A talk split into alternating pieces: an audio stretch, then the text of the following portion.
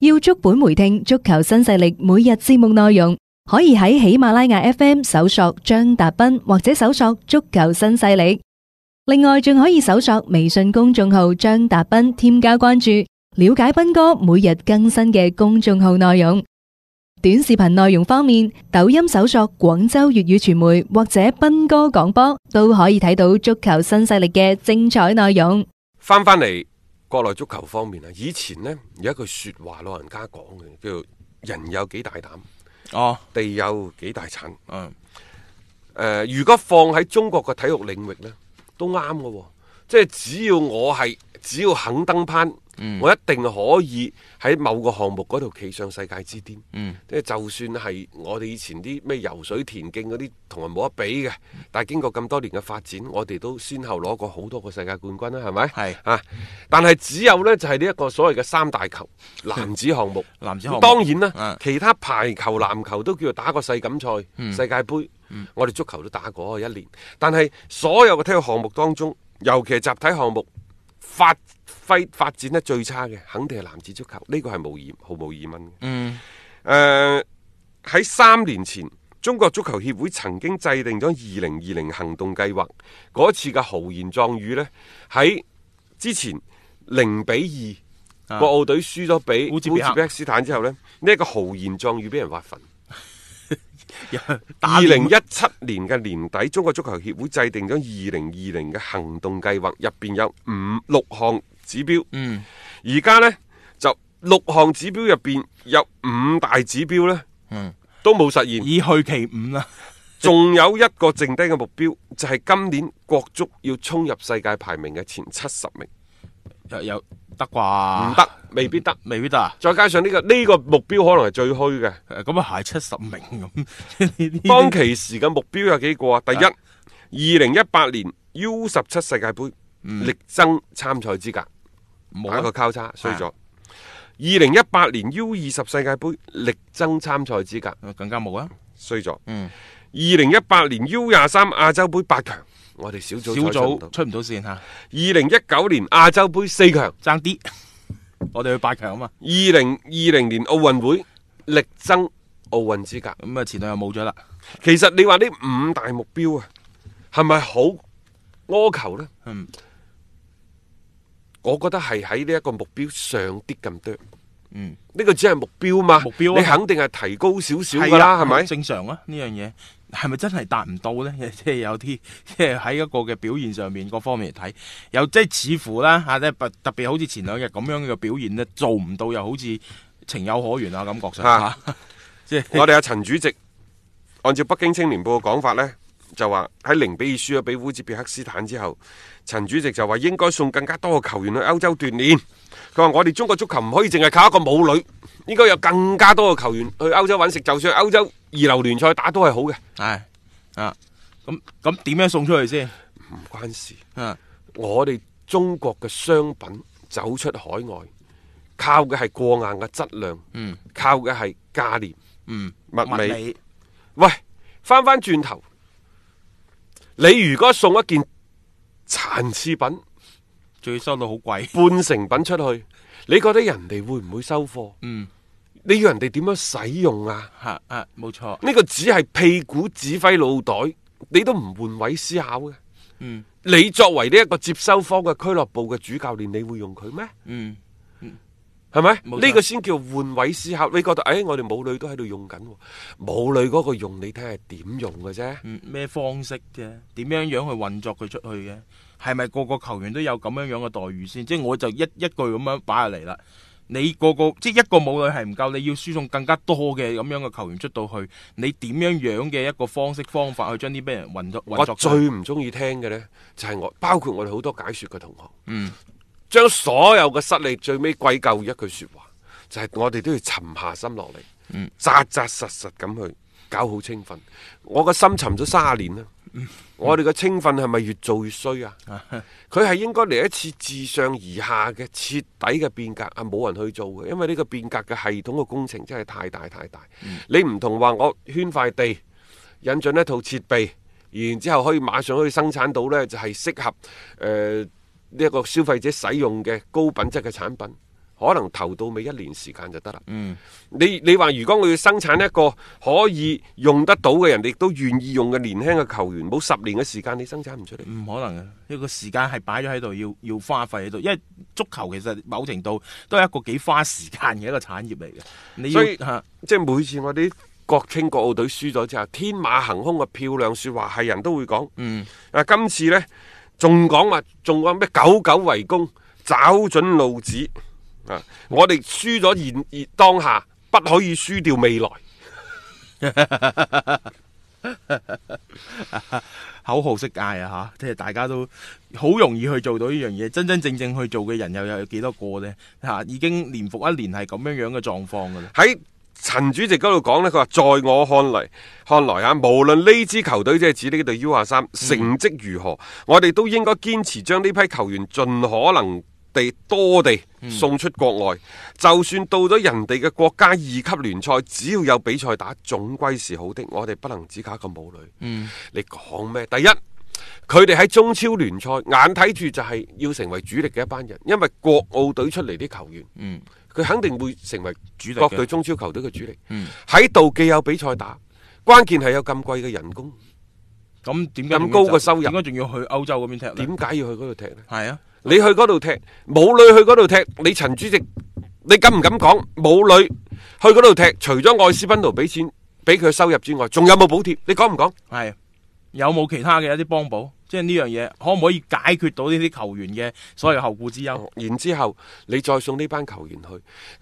所以人哋二國家二級聯賽，我同你講三級、四級都唔一定踢啊！你仲記唔記得嗰陣時咩德國丁級係啊，聯賽踢咗兩場，就翻嚟啦？大家人哋不根歡本而散啊上人哋根本上就唔歡迎你，啊你搞和咗人唔係，哋憑乜嘢你要俾我，我就一定要俾你上去踢主力啊！二級聯賽憑係係啊，乜嘢？冇錯。你你你有冇咁嘅能力先？有時能力說話㗎吓。所以屁股指揮腦袋，中國足球永遠呢啲領導領導們啊，請你哋即係阿陳主席啊，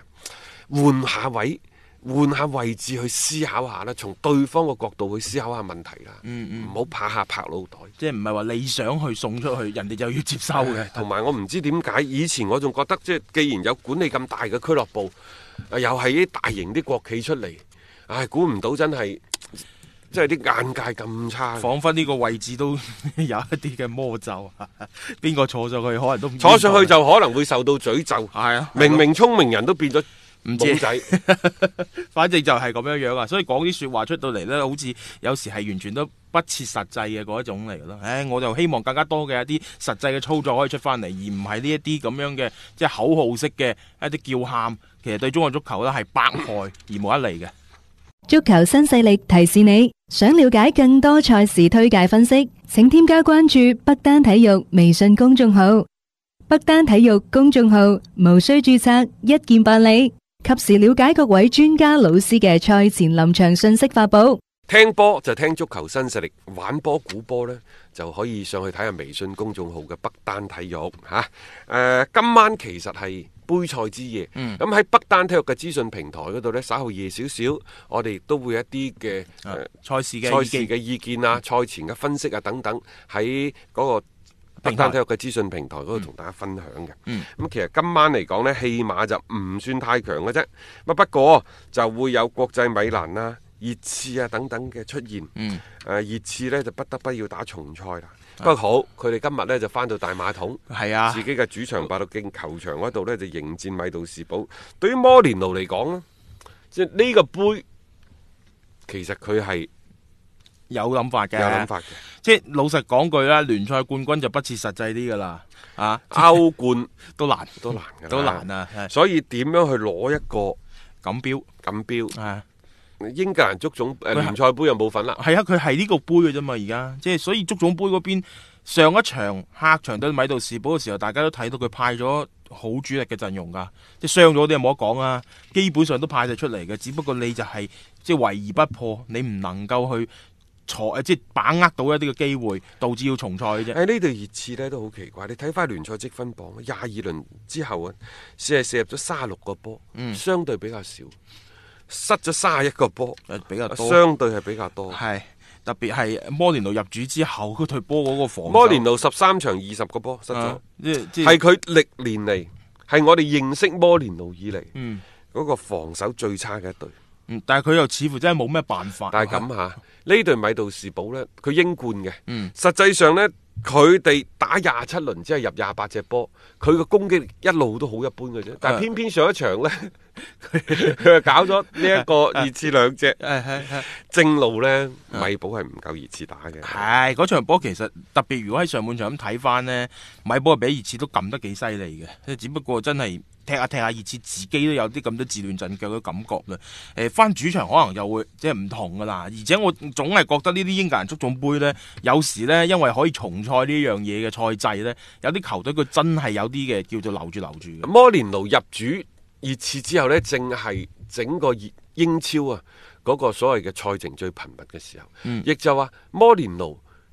真真正正攞到一個禮拜備戰時間嘅，其實就係上一場。哦，都唔係嘅，嗯但係之前再上一個禮拜仲唔係對熱刺嗰場，嗯即係成個周期成個禮拜成個周冇比係賽啊嘅，，成個禮拜誒、都唔係對熱刺，係對對上一場，嗯熱即係即係唔係對利物浦嗰場。嗯無論點都好啦，你會發現越嚟越多嘅球員呢，通過自己嘅社交媒體，又或者通過媒介去力挺摩連奴。喺之前，夏利卡尼、迪利亞嗯里、孫興文、莫沙斯素高等人都先後發表咗力挺摩連奴嘅言論。嗯最近亦都再有兩個人加入咗呢個力挺嘅陣容當中，包括一路養傷嘅羅里士、嗯熱刺嘅隊長，仲有就係前鋒嘅盧卡斯摩拉莫。拉冇錯啊，即係呢個亦都係一個利好嘅消息啦。即係我又覺得成班球員呢對摩連奴嘅入主呢，到而家為止佢哋都係一個比較積極嘅信號嚟嘅，即係冇咩太多嘅一啲不利嘅言論等等。即係除咗艾力神一直唔講嘢，即係其實佢係想走嘅。誒，包括之前咩艾特韋列特好、維頓漢好都動不續約啦。啊嗯，並且買人添啦，嗯啊，借信費南迪斯喺賓菲加簽咗落嚟噶啦，先租借後買斷，同阿盧斯數一樣一喎。樣嘅。啊，誒佢呢個租借費呢，簽十八個月，即係一個一個半賽季。嗯租借到期之後呢，熱刺有權六千萬歐元買斷，嗯，即係租借完驗咗貨對版啊，再買唔唔啱就算數。啱就算。呢個真係一門好生意。而且亦都比較符合列維 一向嘅啲隱瞞嘅風格啦。所以話邊個話摩連奴嚟咗，即係熱刺呢邊就一定下下都真係掟大錢出嚟嘅，唔一定嘅，即係好多方式方法係可以傾嘅。而且熱刺以往佢哋都好興呢，就喺一啲嘅球隊或者甚至乎低組別嘅球隊裏邊去淘金嘅，去揾一啲球員翻嚟，然後慢慢去培養翻出嚟。啊，呢、個我覺得都係一個可行嘅方法嚟咯。誒呃點解謝信費南迪斯肯嚟熱刺呢？實際上熱刺同車路士比嘅報價都差唔多嘅，嗯都係先租借後買斷。並且呢，即係兩個嘅報價差唔多，一個六千萬歐元，一個五千五百萬英鎊。嗯只不過大家唔好忘記，摩連奴喺葡萄牙有好深厚嘅人脈，嗯所以係真係衝住摩連奴喺葡萄牙人脈關係，最終喺同韋斯咸、車路士嘅爭奪戰當中，即係倫敦三大球會嘅爭奪戰當當中呢，熱刺嘅笑係笑到最後嘅。嗯，就係贏嘅贏摩連奴咯，所以你話摩連奴重唔重要啊？ 我覺得係重要嘅喎。對於熱刺呢班波，你唔好睇個成績而家唔算話，即係喺大家嘅理想之上，但係總體而言呢，摩連奴嚟咗對熱刺嘅嗰種嘅提升啊，包括佢呢個球隊嘅嗰個形象嘅打造啊，我覺得都係一個幾好嘅一個方向先。但係咁喎，謝信費南迪斯都係打中場嘅啫喎。啊，佢其實而家撐過前鋒嘅喎，係尤其呢，就夏利卡尼受咗傷之後，長期傷缺，怎麼辦？你要揾邊個頂？啊！而家呢就前度流浪今日有內有話啦，啊，啊嗯係邊個呢？就係、高佬中鋒，羅納迪啊。 啊，即係呢、個佢係自己放手㗎，之前咁即係呢個我真係諗唔掂啦啊！佢突然間咁樣又要翻對手，佢其實過去三個賽季一路都喺熱刺效力，啊打嘅就係替補。替補啊嘛，夏卡尼嘅替補啊嘛。咁、但係之前就覺得，誒、佢都三十幾啦嚇，跟、住下個月佢三五歲啦，啲老將用唔着，就就放手放走佢啦。但係事實上，羅蘭迪佢去咗誒、拿波利嗰邊呢，又唔見得話有幾好嘅一個即係發揮先啦。咁而家又好似動咗心思，熱刺係想將呢一位嘅即係舊將啊，重新係羅致到麾下。咁冇辦法，你冇人用啊。冇咗夏利卡尼，其實喺上一場特別對利物浦嗰場比賽嘅時候，大家亦都睇到佢哋嘅鋒線上面確實係缺咗一個支點式嘅人物，佢成個嘅嗰個體系咧，好似係立唔起身嘅嗯喺進攻方面打得比較係即係話唔係咁流暢嘅嗰只咯。不過呢，即係今晚我擔心呢隊熱刺啊，即係贏可能有有得贏嚇，嗯嗯但係贏幾多隻呢？大家要小心啲。英格蘭足總杯係出咗名嘅爆冷温床，系啊，當大家都以為即係特別覺得一係邊倒，周中嘅時候又得嗰幾場波啊嘅時唔候係、，最關鍵係熱刺上一場對利物浦打得對版啊！啊，係 對對版，所以呢場賽事呢，嗯即係我覺得，反正小心俾人挖咗個氹跳落去啦。嗯熱刺我睇好佢晉級，但係以咩姿態晉級，反正嗯大家度一度佢啦。 O K 啊，啊咁啊呢個就即係今晚嘅一場就誒足總杯嘅重賽賽事啦。當然其實今晚仲有好多嘅一啲即係比賽啦嚇，競彩啊、北單方面呢，其實都可以咧，大家去作選擇嘅。咁我哋下面呢，亦都將時間呢就交俾阿強哥啦。喺今日嘅彩虹珠每日競彩報告當中呢，又聽聽佢對今晚嘅比賽有啲乜嘢嘅意見啦。